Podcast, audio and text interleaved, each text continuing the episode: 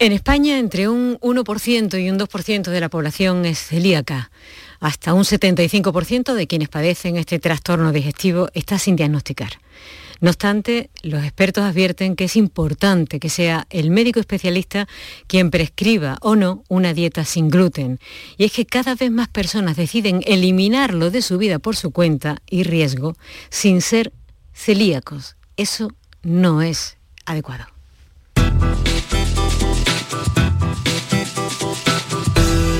Por tu salud con Mariló Seco. Para hablar de este tema vamos a contar con la ayuda de los especialistas, el doctor Federico Argüelles Arias, él es ex jefe de sección del aparato digestivo pediátrico del Hospital Virgen Macarena de Sevilla. Eh, además eh, especializado en celiaquía. También vamos a tener con nosotros a la doctora Isabel Polanco Ayue, ella es catedrática emérita de pediatría de la Universidad Autónoma de Madrid, lleva años investigando en el diagnóstico precoz de esta enfermedad. Con ellos va a poder hablar también nuestros oyentes para preguntar acerca de este tema. Seguro que tienen dudas sobre alimentación, sospechas sobre los síntomas de esta intolerancia, en fin, lo que necesiten, ya lo saben, estos son nuestros teléfonos. Para contactar con nosotros puedes hacerlo llamando al 95 50 56 202 y al 95 50 56 222 o enviarnos una nota de voz por WhatsApp al 616 135 135. Por tu salud en Canal Sur Radio.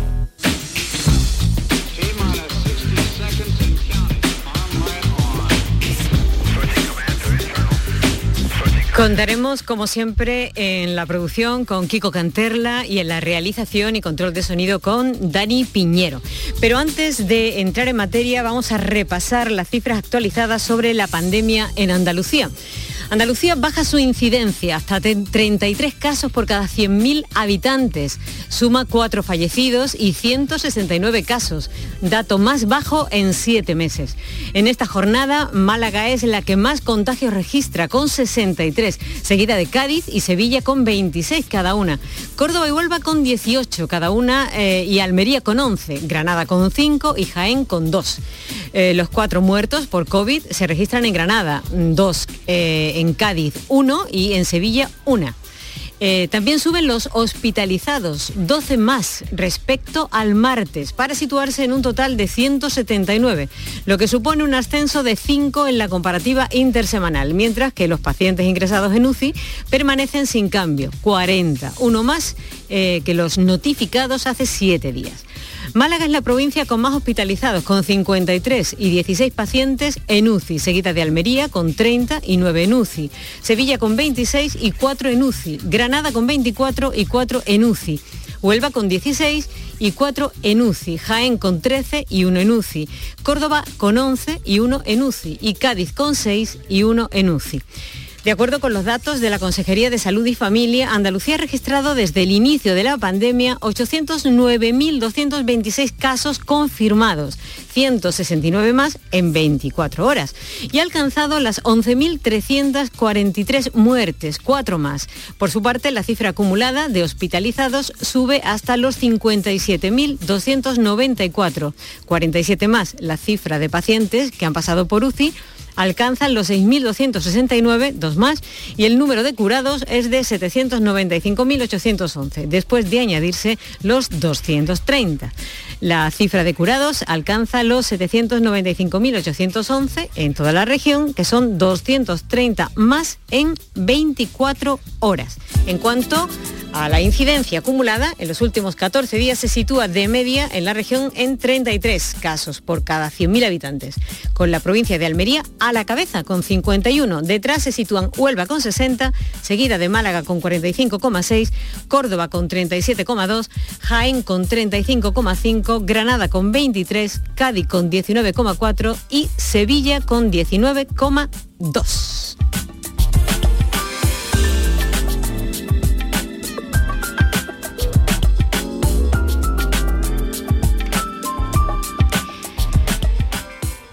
Eh, les voy a repetir los teléfonos para que lo tengan en cuenta porque desde ya pueden empezar a llamar o a dejar su mensaje en el WhatsApp para hacer preguntas a nuestros invitados. Para contactar con nosotros puedes hacerlo llamando al 95 50 56 202 y al 95 50 56 222 o enviarnos una nota de voz por WhatsApp al 616 135 135. Por tu salud en Canal Sur Radio.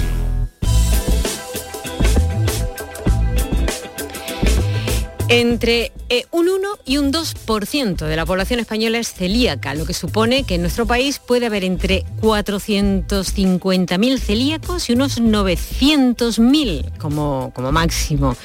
Es una cifra nada despreciable. Vamos a saludar a nuestros invitados. Tenemos al doctor Federico Argüelles, que está aquí con nosotros. Doctor, buenas tardes. Hola, buenas tardes. Em, la primera pregunta que me gustaría hacerle, doctor, antes de entrar en, más eh, historias, sería que nos, que nos explicara de la manera más sencilla que sea capaz qué es la celiaquía. Bueno, la definición de enfermedad celíaca ha pasado por algunas vicisitudes. Actualmente se piensa que una enfermedad sistémica, inmunológicamente mediada, que cursa con algunas alteraciones a nivel del tubo digestivo que no son imprescindibles para definir la enfermedad celíaca y que tiene una base genética, es decir, como decía la doctora Polanco, querida amiga Isabel, no es celíaco el que quiere, sino el que puede. Es decir, no es celíaco nada más que aquel que está genéticamente condicionado para hacerlo. Por consiguiente, una enfermedad sistémica que puede afectar a varios órganos y que se desarrolla en pacientes genéticamente condicionados cuando toman contacto con el gluten. Vamos a saludar precisamente a su querida amiga, eh, la doctora Isabel Polanco Ayue. Eh, doctora, buenas tardes. Buenas tardes. Eh, bueno, pues yo creo que el doctor lo ha dejado bastante claro, eh, que, es, que es celíaco, eh, ¿cómo, lo ha dicho? Repítalo. No es celíaco el que quiere, sino el que puede. El que puede. El que está preparado genéticamente para ser celíaco. Estamos hablando, claro, de una intolerancia, em, pero que no es una intolerancia como la que se pueda tener a la lactosa. Hablamos de una enfermedad autoinmune eh, que surge de una intolerancia, pero que es permanente. Eso no, ahí no, ahí no podemos hacer absolutamente, absolutamente nada. El que lo tiene, lo tiene. Es así, ¿verdad, doctora? Exacto.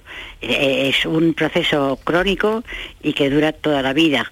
Eh, pero desde luego el celíaco diagnosticado precozmente y tratado con una dieta sin gluten adecuadamente, pues es exactamente igual que una persona sana, lo que pasa que come diferente. Eh, doctora, usted lleva años investigando ese diagnóstico precoz de la enfermedad celíaca, eh, una enfermedad que es difícil en realidad ¿no? de diagnosticar. Lo digo porque, bueno, se habla de que 7 de cada 10 celíacos en España no saben que lo son. Sí, exactamente. Hasta un 70% de los pacientes celíacos permanecen sin diagnóstico. Por eso eso de que es uno o, 2% de la población general, probablemente nos quedamos cortos y sea mucho más alta la prevalencia de la enfermedad. ¿Y ese diagnóstico precoz que usted está investigando, eh, de qué forma lo, está haciendo? ¿De dónde partiría? ¿Pruebas genéticas? Eh, ¿Pruebas serológicas periódicas? ¿Cómo lo hace? Realmente, como siempre en medicina, la historia clínica y el examen físico es lo más importante porque a pesar de que hay muchos celíacos que no tienen síntomas, o la mayoría tienen síntomas aunque sean muy leves y eh, se ponen de manifiesto en una buena historia clínica con las preguntas adecuadas. Es decir, que fundamentalmente hay que tener siempre, mantener un alto índice de sospecha y pensar que no van a ser solo eh, síntomas digestivos, sino que hay muchos síntomas extradigestivos que nos pueden poner en la pista de que se trata de una paciente celíaco. Si además de eso tiene algún familiar celíaco, pues entonces la sospecha diagnóstica pues, aumenta notablemente. Eh, doctor Argüelles, eh, ¿la enfermedad se presenta de manera diferente si lo hace en la infancia o si lo hace ya cuando eres un adulto? Sí, posiblemente sí. La enfermedad tiene múltiples manifestaciones clínicas y como bien ha dicho la doctora Polanco, lo importante es dedicar el tiempo necesario para hacer una buena historia clínica. Eso es importantísimo, sin una historia clínica y sobre todo conociendo la enfermedad. No se diagnostica aquello que no se conoce. Entonces hay que estar bien preparado y conocer bien la enfermedad fundamentalmente en las primeras edades de la vida lo que puede manifestarse con más frecuencia es un fallo en el crecimiento, eh, puede desarrollarse al venir a veces algunos trastornos caracteriales, esto no es demasiado frecuente, sí que es cierto que la patología digestiva sí que se manifiesta eh, bastante con manifestaciones de estreñimiento o de diarrea, pero el no tener diarrea no excluye la enfermedad celíaca en absoluto. Se puede tener, por ejemplo, una anemia por falta de hierro que no responde al tratamiento y en la edad adulta, pues sobre todo en mujeres, pues puede haber mujeres con esa enfermedad, esa anemia que no responde al tratamiento, mujeres que son estériles, mujeres que tienen abortos de repetición, cuadros depresivos y en fin, en definitiva, cuadros de osteoporosis, fracturas por pequeños traumatismos, de tal manera que, como digo, hay que conocer bien el espectro clínico de la enfermedad para diagnosticarlo y sobre todo algo que no me cansaré nunca de repetir, que es necesario dedicar al paciente el tiempo que necesita para hacer una buena historia clínica. Eso es lo fundamental. Y no perdernos en fuegos de artificio de pruebas complementarias que a veces no aportan nada si no van bien dirigidas. Uno no sabe interpretar lo que encuentra si no sabe lo que está buscando. Por consiguiente, mm, permítame que insista en esto porque una buena historia clínica es necesaria y imprescindible. Dedicar al paciente el tiempo que necesita para hablar con él, mirándole a la cara y identificándonos con su problema. Yo no solo le permito que lo diga, insisto en que insista en decirlo. Lo que quiero saber es por qué insiste tanto en decirlo. ¿Es porque verdaderamente nos está haciendo bien? Pues insisto porque muchas veces se da uno cuenta de que al paciente no se le ha dedicado el tiempo suficiente y muchas veces esa terapéutica del transfer, cuando el paciente llega a la consulta y usted le pregunta qué le pasa, ya el paciente descarga esa angustia que tiene, ya eso es parte importante del acto terapéutico, eso forma parte también muchas veces del tratamiento. Dedicarle al paciente, mirarle a la cara, identificarse con su problema y conocerlo a fondo. Y a veces incluso en la primera visita no se obtienen todos los datos que uno necesita para hacer un diagnóstico. A veces hay que una segunda entrevista e incluso una tercera. Y la familia se va abriendo, el paciente se va abriendo. En nuestro caso, cuando son pacientes pequeños, es la familia la que cuenta la historia. Hacemos la historia de una tercera persona pero sí que es necesario que nos concienciemos de que al paciente hay que dedicarle el tiempo necesario para hacer una buena anamnesis y posteriormente hacer una buena exploración. Y con esos datos obtenidos programamos las pruebas complementarias. Claro, el primer eh, médico con el que se enfrenta el paciente es el médico de cabecera. Luego el médico de cabecera tiene que derivarlo ya al especialista. Y usted está viendo, ¿no? Que ese proceso debería o agilizarse de alguna manera o, no sé, dedicarle también más tiempo para que el propio médico de cabecera sepa perfectamente a qué se está enfrentando desde el principio, ¿no? Eh, en pediatría eso es, perdón, en pediatría eso es eh, bastante fácil porque en general los pediatras de atención primaria eh, están muy bien formados y saben bien de la enfermedad y la diagnostican pues con mucha frecuencia. El problema es mayor en el adulto, en primer lugar porque la sintomatología clínica a veces es mm, difícil de sospechar y en segundo lugar porque no se tiene suficiente conocimiento de la enfermedad. Por eso yo le quiero felicitar por hacer un programa de este tipo porque mm, es lo que va a contribuir a difundir qué es la enfermedad celíaca, cómo se diagnostica y cómo se trata, que al fin de cuentas es lo que es importante para el paciente. Pues a mí me gustaría, si, aunque ya el doctor ha dejado claro alguna sintomatología, pero sobre todo en niños, que parece que queda bastante claro, pero yo no sé en adultos si pudiéramos añadir algo más que, em, que el propio paciente eh, pudiera sospecharlo eh, incluso para que cuando se dirija al médico, pues eh, no, no obvie ni, ningún, ningún síntoma eh, que pueda ser crucial, tal vez para que el propio médico lo vea con claridad. Por ejemplo, el doctor me estaba señalando algo, ¿a qué se refiere, doctor Arguello? La piel a veces hay manifestaciones, dan llamar a la enfermedad celíaca de la piel, que es la dermatitis herpetiforme. A veces, Perdón, ¿esa qué dermatitis es? ¿En, pues qué consiste? Con microvesículas muy pruriginosas, los pliegues de extensión fundamentalmente, y que a veces no se identifica como, como enfermedad celíaca, que está relacionada con la ingesta de gluten por un depósito de IgA en la, la dermis. ¿Y qué más, doctora? Pero, pues, por ejemplo, trastornos endocrinológicos, la falta de la regla o la infertilidad o la impotencia en el varón. Y desde el punto de vista hematológico, pues como decía el doctor Argüelles, anemia ferropénica, que a veces se está arrastrando durante mucho tiempo, porque desgraciadamente desde que comienzan los síntomas hasta que se hace el diagnóstico, sobre todo en el adulto, pueden transcurrir años, no meses, sino años. También trastornos musculares, por ejemplo, debilidad muscular, o trastornos neurológicos, como es pérdida de equilibrio, atasia, osteoporosis, en fin, una serie de signos y síntomas que cuando se sabe que pueden corresponder a la enfermedad, mm, pues se puede orientar el diagnóstico, pero si se desconocen eh, que pueden ser síntomas de la enfermedad, ahí está el problema. Por ejemplo, en el adulto las manifestaciones digestivas clásicas son excepcionales y además hasta un 21% de casos diagnosticados en la edad adulta pueden cursar con sobrepeso y hasta incluso un 12% con obesidad. O sea que esa malnutrición que vas buscando por la mala absorción eh, que conlleva la enfermedad, pues no es así siempre. Y, el ser obeso o el tener sobrepeso no excluye tampoco la enfermedad. Claro. Desde luego, perdón, en el adulto, sobre todo en la mujer, lo más frecuente es, como decía el doctor Argüelles, la anemia ferropénica resistente al tratamiento y molestias abdominales, estreñimiento o dolores óseos o articulares, eh, incluso abortos de repetición.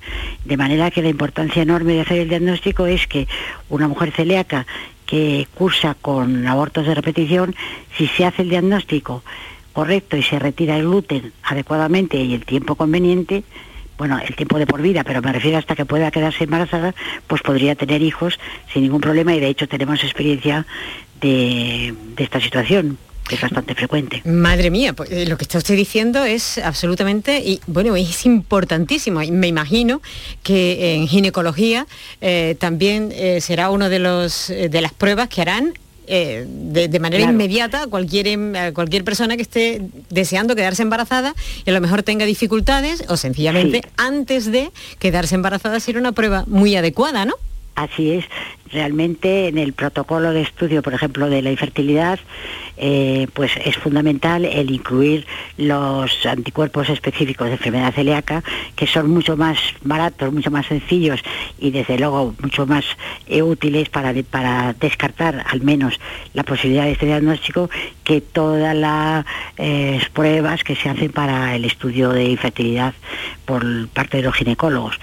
Desde luego, esto no solamente frecuente en los ginecólogos, sino en, los reumatólogos por dolores articulares, en los endocrinólogos, como ya hemos dicho, pues por ejemplo por hipotiroidismo o por diabetes eh, mellitus tipo 1 que se puede asociar a la enfermedad celíaca, o los trastornos neurológicos, los dermatólogos, etcétera. Es decir, que prácticamente en cualquier especialidad eh, estaría indicado hacer marcadores eh, de enfermedad celíaca cuando existe una sospecha clínica de que pudiera corresponder a esta patología el síntoma pues, guía, digamos, por el que consulta el paciente. O sea, hay una, una, una enorme lista de enfermedades asociadas a esta patología, o sea que habría que tenerla en cuenta. Bueno, eh, yo me pongo ahora mismo en la piel de cualquiera de los oyentes que nos está escuchando, que cuando hablamos de enfermedad celíaca pensamos inmediatamente en síntomas digestivos, eh, como la, o por ejemplo, como por ejemplo la, diarrea, o, bueno, a lo mejor la excesiva delgadez, o el vientre inflamado, sobre todo en los niños, que también lo hemos visto más de una vez. En fin, tres puntos así muy sencillos que precisamente hay una mayoría o una, una gran cantidad de celíacos que ni siquiera presentan esos síntomas digestivos, o sea, la mayoría de hay que sospecharla en enfermedades asociadas, por ejemplo, el síndrome de Down, los síndromes de Down tienen con más frecuencia enfermedad celíaca, los diabéticos tipo 1, la tiroiditis, el síndrome de Williams, todos esos casos hay que sospechar también la enfermedad celíaca como más probable, más frecuente. ¿Y hay distintos tipos de celiaquías? Vamos, no sé si tipos de celiaquías o intensidades diferentes, que la haga más grave, menos grave. ¿Se es celíaco o no, no se es celíaco. Y ya está. Pero eh, la, gravedad sí que puede existir en cuanto a la estomatología clínica, en cuanto a la lesión intestinal que, que, cursa con, con esta enfermedad, pero no es un, como se dice, un principio de o no, se es o no se es. Luego la gravedad sí que es verdad que depende de muchos factores, pero que muchas veces se desconoce el por qué unos celíacos presentan una sintomatología clínica tan florida y sin embargo otros prácticamente permanecen asintomáticos. No sé, saber si ella se quiere referir a la enfermedad latente, a la enfermedad silente, a la enfermedad potencial. O una que se llama celiaquía refractaria, me parece que he escuchado hablar alguna vez de ella. Eso, es otra cosa, palabras mayores. En el niño, en el niño no, no, se, da, naturalmente pero en el adulto sí, que consiste en, la, en que no responde, son celíacos, están correctamente diagnosticados, inicialmente pueden responder a la dieta sin gluten, pero posteriormente por motivos desconocidos eh, no responden a pesar de hacer correctamente la dieta. Y entonces eh, la enfermedad refractaria puede ser muy grave y a veces pues tener em, unas consecuencias funestas. Afortunadamente es no muy, es, muy poco común. no es frecuente, pero hay que tenerla en cuenta y no echar la culpa al paciente de que no hace bien la dieta, sino una vez hecha una encuesta dietética eh, muy detenida, pues buscar a ver exactamente la posibilidad que hay marcadores para dentro de la fibrosis intestinal y para hacer el diagnóstico. Madre mía, cuánta información. Vamos a hacer un pequeño descanso y enseguida continuamos. Para contactar con nosotros puedes hacerlo llamando al 95 50 56 202 y al 95 50 56 222 o enviarnos una nota de voz por WhatsApp al 616 135 135. Por tu salud en Canal Sur Radio. ¿En qué capítulo de tu vida estás ahora? ¿Quieres hacer una reforma? ¿Cambiar de coche? ¿Tus hijos ya necesitan un ordenador para cada uno? ¿O quizás alguno ya empieza la universidad? ¿Habéis encontrado el amor y buscáis un nidito? En Cofidis sabemos que dentro de una vida hay muchas vidas y por eso ahora te ofrecemos un nuevo préstamo personal de hasta 60.000 euros. Cofidis, cuenta con nosotros. Ni el challenge del papel higiénico, ni el de la botella. Los retos más difíciles a los que se enfrenta nuestra generación están en la vida real, como el famoso encontrar trabajo challenge o el independizarse challenge. Y aunque para superarlos necesitamos vuestro apoyo, aceptamos el reto. Súmate en aceptamoselreto.com. FAD 916 1515. En cofidis.es puedes solicitar cómodamente hasta 60.000 euros, 100% online y sin cambiar de banco. Cofidis, cuenta con nosotros. Foro Flamenco de Canal Sur. Este 5 de noviembre descubre tres grandes del flamenco. Carmen Herrera al baile, Santiago Lara a la guitarra y Jesús Méndez al canto. Foro Flamenco de Canal Sur. Desde las 7 de la tarde en el Teatro Fundación Cajasol de Jerez. Las invitaciones se podrán recoger los días 3, 4 y 5 de noviembre en el auditorio de la Fundación Cajasol de Jerez en Avenida Ingeniero Ángel Mayo número 20 de 10 de la mañana a 7 de la tarde. Foro Flamenco de Canal Sur, con el patrocinio de la Fundación Cajasol. La mañana de Andalucía con Jesús Vigorra, un programa informativo, Además, el Constitucional también se ha pronunciado sobre... de entretenimiento, Arturo Pérez Reverte, buenos días. que te ayuda Señor Calatayú, buenos días. y te divierte. Las mañanas de Andalucía son mejor. La mañana de Andalucía con Jesús Vigorra, de lunes a viernes desde las 5 de la mañana. Quédate en Canal Sur Radio, la radio de Andalucía. Atención, Ahí la tenemos ya. Salta al ciberespacio la nueva app de Canal Sur Radio. Con una alineación impresionante. Canal Sur Radio, Radio Andalucía Información, Canal Fiesta, flamencoradio.com y Canal Sur Radio Música, todo un pelota. Señores, y con la plataforma de podcast y todas las emisiones locales y todos los programas para oírlos a cualquier hora. Es muy versátil, actúa en todos los terrenos y no renuncia a nada. El bar dice que acierta. Gana el partido seguro. Hace mucho que no se oía nada así. Es la nueva app de Canal Sur Radio. ¡Bájatela! Quédate en Canal Sur Radio, la radio de Andalucía.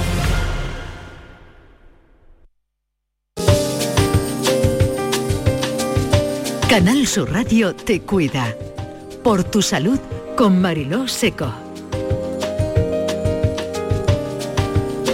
Continuamos hablando de la celiaquía con nuestros invitados y vamos a ver si podemos hablar ahora de factores eh, de riesgo. Hemos hablado de factores genéticos, también podemos hablar de factores ambientales o del consumo de trigo. Se habla de que los campos de trigo en España y en todo el mundo se fertilizan, incluso se habla de que se fertilizan con más cantidad de nitrógeno. No sé si, si de eso eh, eh, puede tener algo que ver o no. También de la, de la edad de introducción del gluten, la lactancia materna, eh, en fin, las infecciones gastro- gastrointestinales, el uso de antibióticos, en fin, esto me imagino que también es muy amplio. Yo lo pongo todo ahí encima de la mesa y ahora podemos ir Sí, analizándolo, es muy ¿no? interesante lo que decía de la lactancia materna. Se ha demostrado en estudios multicéntricos a nivel de muchos centros hospitalarios de reconocido prestigio que la lactancia materna no es protectora para prevenir la enfermedad celíaca y también se ha determinado y se ha comprobado de manera fehaciente que la edad de introducción del gluten en la dieta tampoco influye. En principio se creyó que la introducción precoz podía ser un inductor de enfermedad celíaca más frecuente, pero se ha demostrado en estudios multicéntricos que no es así. De tal manera que el estudio Prevence y el CELIPREV son estudios, como digo, a nivel internacional, con muchos centros que han colaborado. La conclusión final es que ninguno de estos factores influye en la prevención de la enfermedad celíaca. Claro, lo importante es que no hay celíaca sin gluten, es decir, que el gluten es fundamental para eh, como agente, agente ambiental pero hay otros factores ambientales, como ha dicho el doctor Arués, puede ser pues el tratamiento con antibióticos, puede ser la alteración de la microbiota intestinal que produce una disbiosis y en realidad no se conocen porque pueden ser también las infecciones por virus, del reovirus o el adenovirus o algunos otros se han descrito, pero lo cierto es que todavía no se conocen esos factores ambientales capaces de que un individuo que está genéticamente predispuesto para padecer la enfermedad celíaca, si inciden ese tipo de factores ambientales en su vida de salud, digamos, pues pueden expresar o no la enfermedad. Eso es muy importante, pero de todas maneras el gluten es eh, absolutamente indispensable, exactamente igual que la predisposición genética. Me parece muy interesante el tema de los virus, las infecciones por virus. Se demuestra, por ejemplo, que el reovirus, que es un virus que produce poca sintomatología a nivel intestinal, sí que puede de alguna manera modificar la cadena de la aparición de la inmunidad factores relacionados con el interferón, en fin, esto es un poco complicado para hacerlo de forma divulgativa, pero sí que hay algunos factores que indican la posibilidad de que esas infecciones por rotavirus, o por adenovirus, como ha dicho la doctora, o por el reovirus, sí que pudieran tener algún condicionante en la aparición de él. Y quizá esto explicaría muchas veces que después de un proceso diarreico agudo, pues el paciente manifieste la enfermedad. Y esto también tiene alguna importancia respecto a la prevención de estas enfermedades. por ejemplo, con la vacunación contra el rotavirus. Es algo que se está ya generalizando. Al principio costó un poco de trabajo introducirlo. Está incluida en el calendario vacunal, no está financiada. Eso no quiere decir que no esté, que no esté recomendada, que muchas familias mm, confunden lo que es la financiación con lo que es la recomendación está incluida en el calendario vacunal, pero no está financiada, lo cual no quiere decir que no sea recomendable, insisto en ello.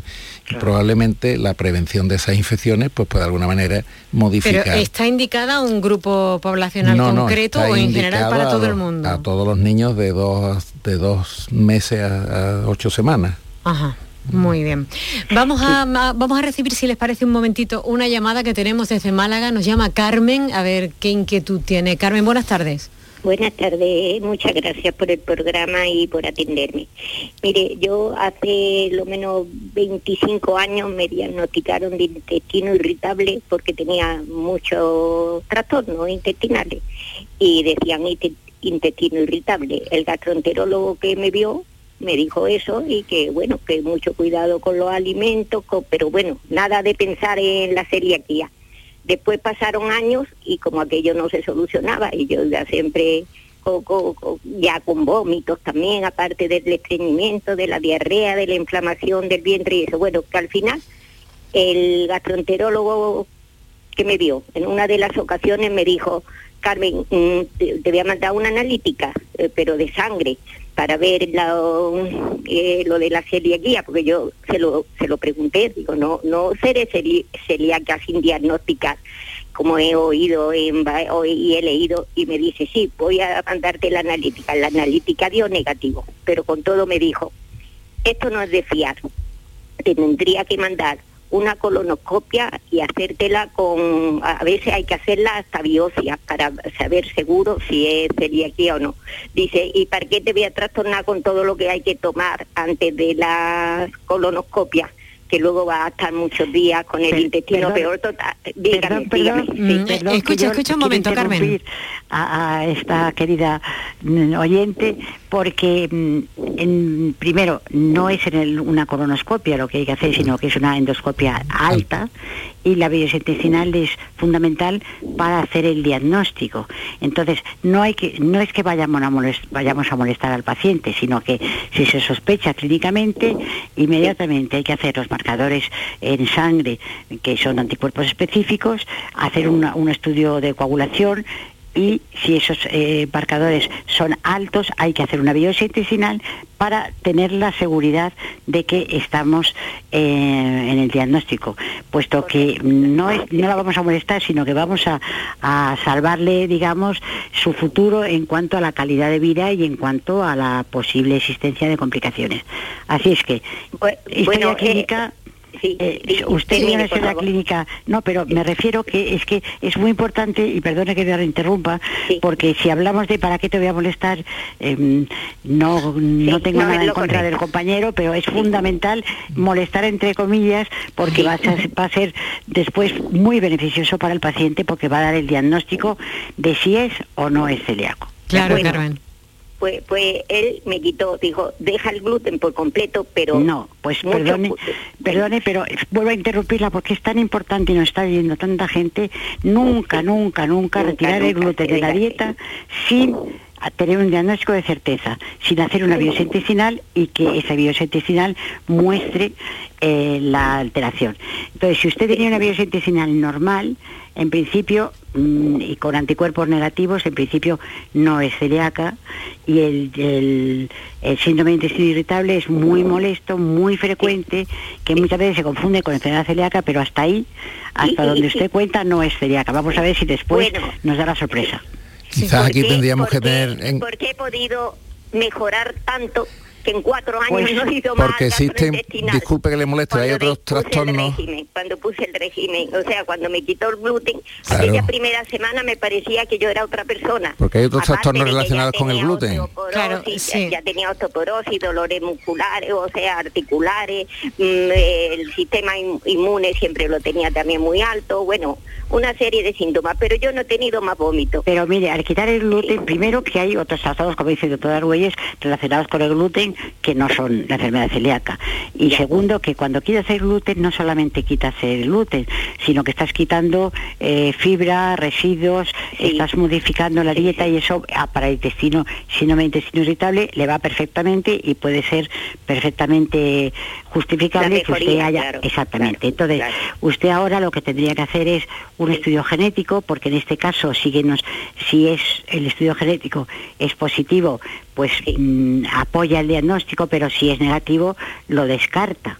Ah, entonces- entonces, aunque ya tenga 77 años, tendría que hacerme el, Bueno. el- el estudio genético. Vamos a ver, no es que tu- tuviera que hacer, pero es un, usted lo ha contado tan bien y es un, ej- es un ejemplo tan claro de lo que no hay que hacer que merece la pena el, el, decirle. en eso, claro, Claro, para que lo- decir- lo- se haga un buen diagnóstico. Exacto. si, si usted quiere ahora decir, bueno, pero soy celíaca o no soy celíaca, pues en primer lugar, el estudio genético lo que tiene es, es un factor predictivo negativo.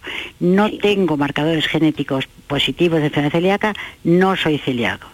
Eso ya, a lo mejor resulta que simplemente con eso salía usted de dudas. Es un test muy sencillo que se puede hacer en sangre o en saliva y que está al alcance de prácticamente cualquier Y es eh, importante, es importante aclarar el diagnóstico porque la enfermedad celíaca lleva asociado algunos riesgos de alguna malignización sí. del tracto digestivo, de enfermedades asociadas, entonces es importante y conveniente hacer el diagnóstico definitivo de si es celíaca o no. Carmen, que no importa la edad, que hay que mirar las cosas bien y hay que estar seguro. Y, y Carmen, que no está preparado, Carmen, que no está preparado, pero usted lo ha hecho tan bien que parece que en el programa hubiera estado preparado para contar lo que no hay que hacer. Es muchas Bueno, gracias. pues, pues muchas gracias a Gracias. ustedes. Buenas tardes. Adiós. Adiós, buenas Se lo decimos muchas veces a los oyentes, lo importante que es que intervengan porque la pregunta que hagan, aparte de que a ellos les pueda venir bien, puede venir bien a mucha gente que nos esté escuchando. Mm. No hay que dejar las cosas a medias, hay que llegar al final porque, eh, claro, el diagnóstico tiene que estar eh, claro eh, y, y por eso... Confirmado. Confirmado, efectivamente. Em, bueno, eh, hay, una, hay una cuestión que hemos estado hablando antes y es que, eh, bueno, entre cuatro y seis veces es más habitual en niños que en, en adultos, ¿no? no, ¿O no? Otro, otro mito y otro bulo. claro. Al Es revés, mucho más frecuente en el adulto que en el niño. Lo que pasa que hasta ahora es el pediatra el que ha llevado un poco la voz cantante en Ah, cuanto bien. al diagnóstico precoz, pero realmente es más frecuente en el adulto que en el niño. Sin embargo, eso- hay una cuestión, y es que últimamente eh, se están dando en personas mayores de 60 años. Me pregunto, y después de escuchar a nuestra oyente, si no será que ahora ahora sí se les está viendo con detenimiento y se están diagnosticando los que estuvieron siempre sin diagnosticar. Exactamente. Le voy a repetir, no se diagnostica lo que no se conoce. Claro. Entonces, a medida que se ha ido profundizando en el estudio y se ha ido conociendo más, se diagnostican más. Lo que usted no conoce no lo puede diagnosticar, no piensa en ello y por consiguiente no lo descarta. Claro, es, importante también que en la mujer es dos veces más frecuente que en el varón eh, la enfermedad, con lo cual también si es, mujer también pues la sospecha diagnóstica mm, aumenta. Y luego en realidad la enfermedad celíaca se puede dar en cualquier grupo de población, pero insisto, hoy en día se conoce que es más frecuente en el adulto que, en el niño. En la, presentación alrededor de los 40, 45 años es lo más frecuente. Otra cosa es que estén diagnosticados, porque insistimos que el 70% de los celíacos lo son, pero no tienen diagnóstico, por tanto no eh, no tienen tratamiento y seguramente su calidad de vida va a ser mm, mucho peor que la que tendrían si hubieran sido diagnosticados y tratados adecuadamente. sobre todo el riesgo de lo que decíamos anteriormente, la enfermedad asociada a la malignización, los linfomas y todo eso que pueden tener más riesgo de padecerlo si no hacen un tratamiento adecuado. Y una, cuestión que también me preocupa, eh, hay una diferencia importante entre ser intolerante y ser alérgico o se puede ser las dos cosas o ser una de las dos o, eh, ¿cuál es la diferencia real la, base la base inmunológica de esta enfermedad es precisamente lo que la diferencia de las intolerancias porque las intolerancias alimentarias carecen de base inmunológica. Entonces eh, esto eh, la enfermedad celíaca no es una alergia al trigo. Es, es una intolerancia al trigo pero mediada inmunológicamente. Es decir que las proteínas del gluten que luego no hemos hablado de qué es el gluten pero luego hablaremos, o sus subproductos, eh, induce a través de los macrófagos la determinación y la proliferación de determinados eh, inmunológicos que dan una respuesta anómala, que es la que mm, a cualquier nivel de órgano o sistema eh, condiciona la sintomatología clínica. ¿Eh? Entonces es importante saber que una intolerancia pues puede perfectamente ser mm, transitoria, mientras que la enfermedad celíaca es de carácter permanente. Es decir, que eso no es celíaco, pero no se deja de serlo. Otra cosa es que con un tratamiento correcto, con una dieta sin gluten, insisto, se lleve una vida exactamente igual de calidad que cualquier persona que no es celíaca. La intolerancia puede tener una base enzimática, por ejemplo, usted es intolerante a la lactosa porque no tiene lactasa para hidrolizar la lactosa, o intolerante a la trealasa y cuando toma usted champiñones o setas tiene un despeño diarreico porque no tiene trealasa, o tiene una idiosincrasia, eh, por ejemplo, algún medicamento le puede una diarrea por una idiosincrasia personal que tenga usted, pero no hay ninguna base inmunológica, no hay una mediación de IgG ni de una otra inmunoglobulina. Y por otra parte existen también a veces procesos de histaminosis enteral inducidos por determinadas sustancias, como pueden ser por ejemplo alimentos que producen histamina per se o que contienen histamina, o puede ser las frutas que tienen pepitas, o la fresa, la frambuesa, el kiwi, el plátano, y otras veces pues son intolerancias de tipo químico. Si usted se toma una manita muscaria, pues usted no es que es intolerante, que haya un veneno y la acaba con usted en 15 minutos. Entonces, claro, hay que distinguir esas cosas, que son intolerancias mediadas por procesos químicos, la mayoría de veces, o por procesos enzimáticos de los que usted carece. Otras veces son manifestaciones alérgicas que están mediadas por un mecanismo inmunológico, fundamentalmente por la IgE, y entonces tiene una respuesta inmediata. Usted ingiere el producto y en poco tiempo tiene la respuesta. Sin embargo, las otras formas de intolerancia a veces la reacción es mucho más diferida. Y hay un cuadro muy característico del síndrome del restaurante chino, que es una intolerancia alimentaria al glutamato, que utilizamos potenciador de, los sabores, con una aleta de tiburón, pues usted hace sopa para 500 personas, si le pone glutamato, teóricamente hablando, y esos individuos cuando usted toma el, glutamato, pues tiene una respuesta eh, simpática con sudoración, enrojecimiento facial, despeño diarreico, dolor abdominal, malestar general, y eso no es que sea usted ya alérgico, es que hay una reacción mediada por procesos y que no tiene nada que ver con la enfermedad celíaca, porque nos estamos desviando del tema. No, es que ella preguntaba la diferencia entre intolerancia y alergia, por eso estamos abundando un poco en este tema que es un poco espinoso.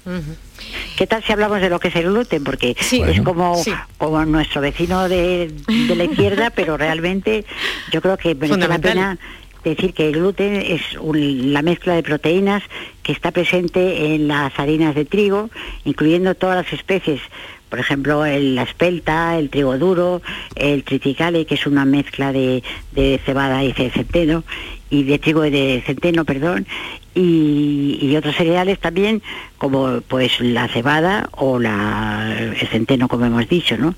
Y el gluten aporta una elasticidad y una esponjosidad a los alimentos como el pan y la bollería, pero no es una proteína indispensable, pudiendo ser sustituida por otras proteínas vegetales o animales sin que la sustitución afecte en lo más mínimo en el, en el normal metabolismo del organismo. O sea que se puede vivir muy bien sin gluten eh, cuando está indicado. No merece la pena eh, suspender el gluten de la dieta si no eres celíaco, puesto que no va a jugar ningún papel ni para bien ni para mal y sin embargo pues si lo eres es importante si lo también eres.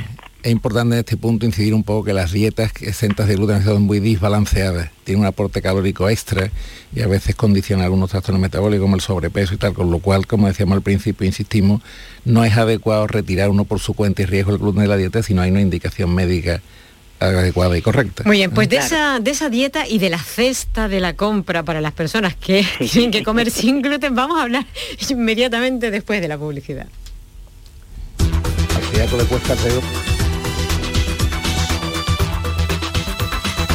Canal Sur Radio. Por tu salud. Sevilla. Canal Sur Radio. El rocío es pasión, es arte y devoción. Del 30 de septiembre al 14 de noviembre, Jubilar Rocío. Exposiciones, conciertos y conferencias en honor a la Reina de las Marismas. Toda la información en jubilarrocío.com. Nuestra gastronomía te acerca a nuestros pueblos. Platos elaborados con productos kilómetro cero, vinos de la comarca y postres típicos de nuestra tierra. Disfruta de una deliciosa manera de hacer turismo consumiendo productos locales. Todo un viaje de sabores. Sabores de la provincia de Sevilla. ProDetour. Diputación de Sevilla. Bienvenidos a Sacaba. Mil metros de electrodomésticos con primeras marcas. Grupos Whirlpool, Bosch y Electrolux. Gran oferta hasta fin de existencias en Sacaba. Lavadoras de carga superior in the city Whirlpool desde 199 euros. Solo hasta fin de existencias. Solo tú y Sacaba. Tu tienda de electrodomésticos en el Polígono Store en calle nivel 23. Sacaba. Humor. Ingenio. Música en directo. Entrevistas. Todo lo tienes en el show del comandante Lara. Y te esperamos los domingos en la medianoche para que disfrutes de la radio más original y divertida. ¡Vas a flipar! ¡Síguenos! El show del comandante Lara. Este domingo en la medianoche. Quédate en Canal Sur Radio, la radio de Andalucía.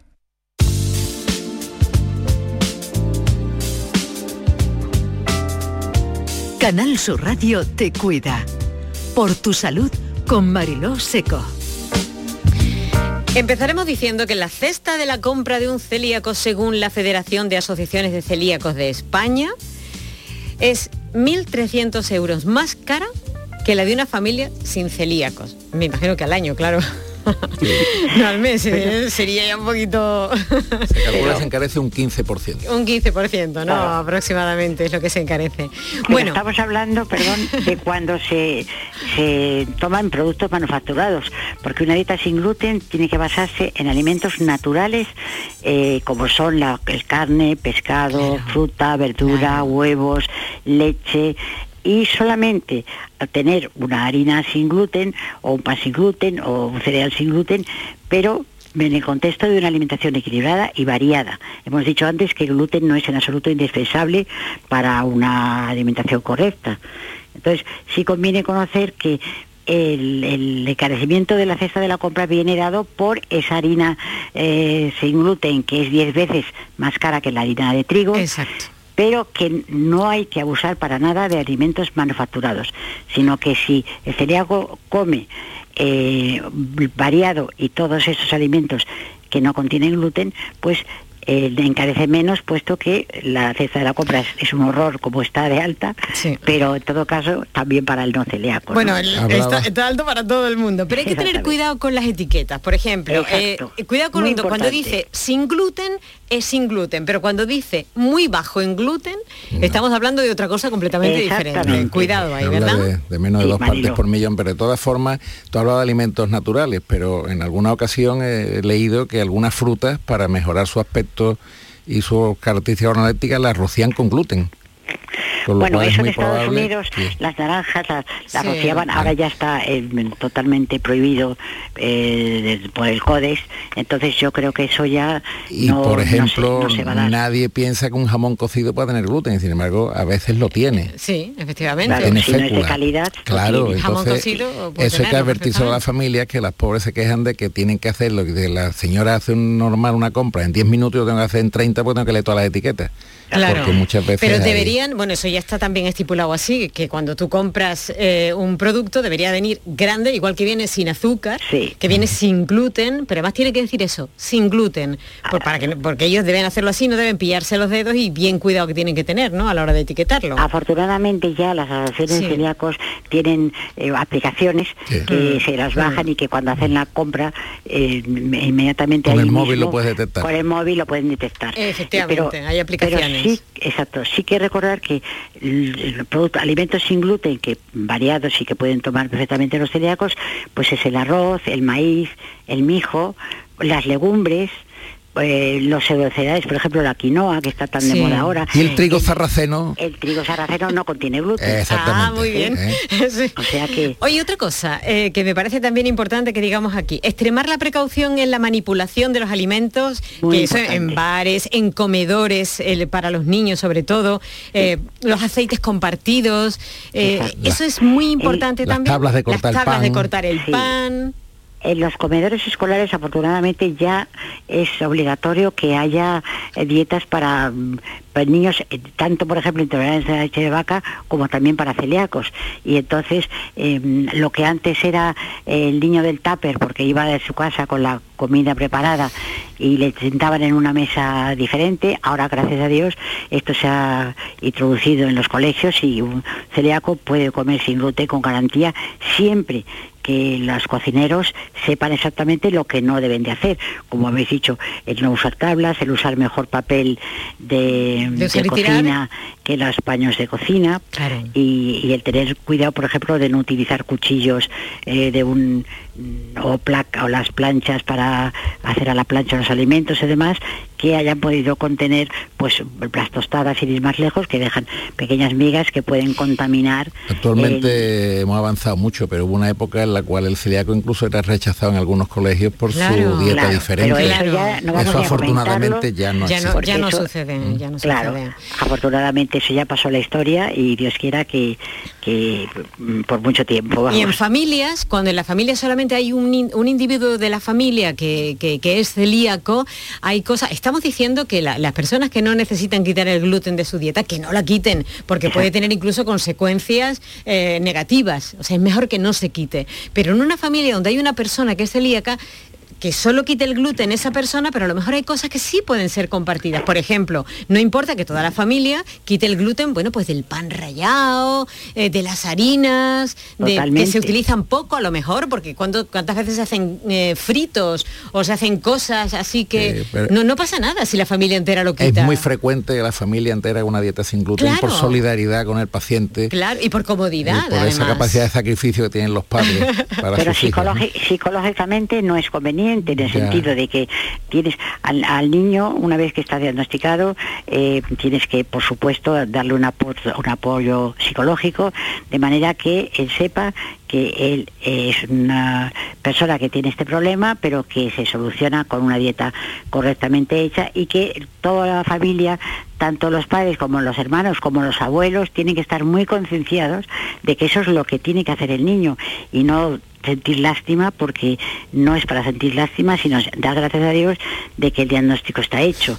Entonces lo ideal es que aunque por ejemplo, el pan rallado o demás, sí, efectivamente es más práctico y más cómodo utilizar sin gluten para toda la familia, pero que el niño se acostumbre a que eh, las otras personas pueden comer diferentes cosas. Igual que hay otros niños que tienen una alergia a un determinado alimento o a la leche de vaca, etcétera, etcétera. O son diabéticos. Porque, claro, porque lo digo porque luego cuando llegan adolescentes, si no les has dado ninguna responsabilidad en su tratamiento, pues entonces, cuando ya no están los padres encima de ellos, no hacen la dieta y la dejan además de ser adolescentes y de ser rebeldes contra cualquier cosa, pero que es fundamental que el niño se acostumbre y lo vea como cosa normal. Pues y para eso hay productos sin gluten para determinados momentos, pues un cumpleaños o una chuchería o demás que la hay perfectamente y que igual que un niño que no es celíaco puede tomar eh, pues no habitualmente y cada día inflarse a ello, pero sí en los momentos que... Y ante, y ante la duda de si un producto contiene o no gluten, no lo consuman. Exactamente. Desde luego, Mariló, estás puestísima. ¿eh? bueno, lo que estoy aprendiendo yo aquí. Podrías tú haber dado eh, la charla tranquilamente sin nosotros, pero te agradecemos mucho que nos hayas invitado. En absoluto. Eh, gracias, gracias miles a, los dos por haber estado aquí. Al doctor Federico Argüelles, que es ex jefe de sección de aparato digestivo pediátrico en el Hospital Virgen Macarena y actualmente trabaja en el Hispalense de Pediatría en Sevilla y en su consulta privada, por supuesto. Eh, muchísimas gracias, eh, doctor, por haber estado con nosotros esta tarde. Y también a la doctora Isabel Polanco Ayue, que es catedrática emérita de pediatría en la Universidad Autónoma de Madrid. Muchísimas gracias por haber echado este rato con nosotros y por la cantidad de cosas que hemos aprendido aquí esta tarde, de verdad. Seguro que, nuestros oyentes han estado pues, encantados. Hasta cuando Un placer. Muchísimas gracias. Adiós, buenas tardes. Hasta luego, Isabelita. Adiós. Adiós, hasta pronto. Y bueno, vamos a decir que, se puede ser celíaco, que se puede tener una vida, solo hay que adaptarse a ella, a sus particularidades, que, que el ser humano ha demostrado a lo largo de los siglos su capacidad de adaptación al medio, que eso es así. Y además hay que recordar una cosa que es importante. Los especialistas están ahí para ayudarnos, ya que, que hay que acudir a ellos para que, para que lo hagan. Y además hay asociaciones de celíacos que están también para lo mismo, para ayudarnos ante cualquier duda, cualquier problema. Hay que acudir a ellos porque también nos ayudan absolutamente en todo. Bueno, tengo una buenísima, buenísima noticia que dar a todos nuestros oyentes. Y es que Enrique Jesús Moreno, que es el presentador y director de este magnífico programa Por tu Salud, ya está recuperado. Así que mañana vuelve.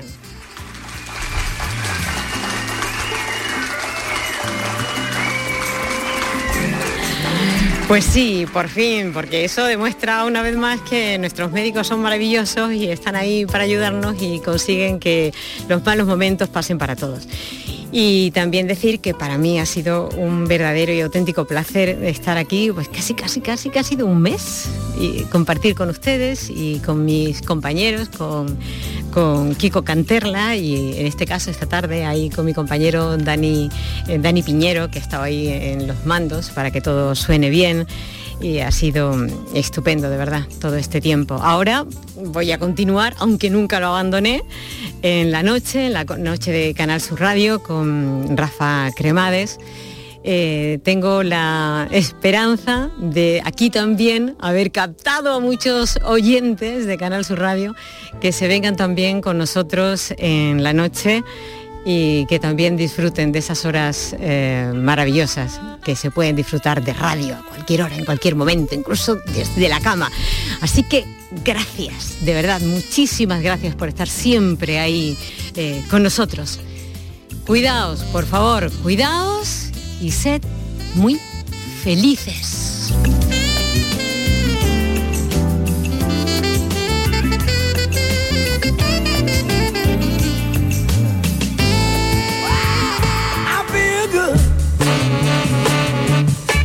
that I wouldn't. I feel good. I knew that I wouldn't. So good, so good. I got you. I feel nice, a sugar and spice. I feel nice, a sugar and spice.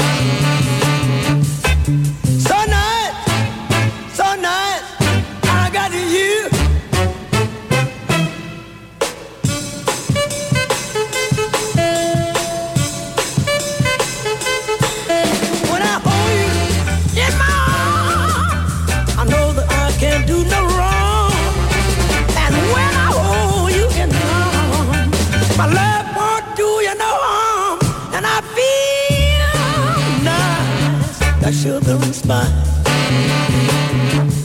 I feel nice, A sugar and spice.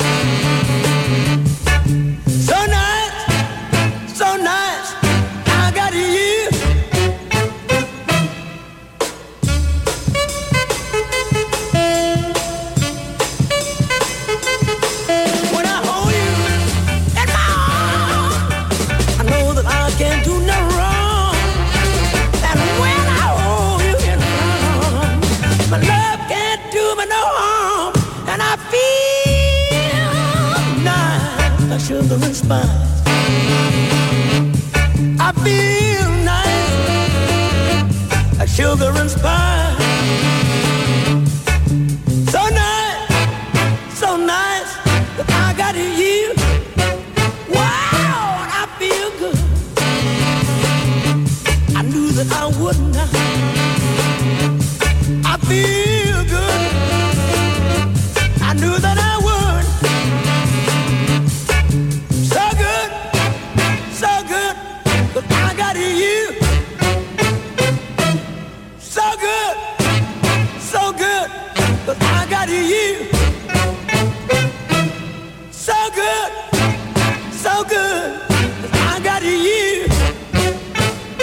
Radio te cuida.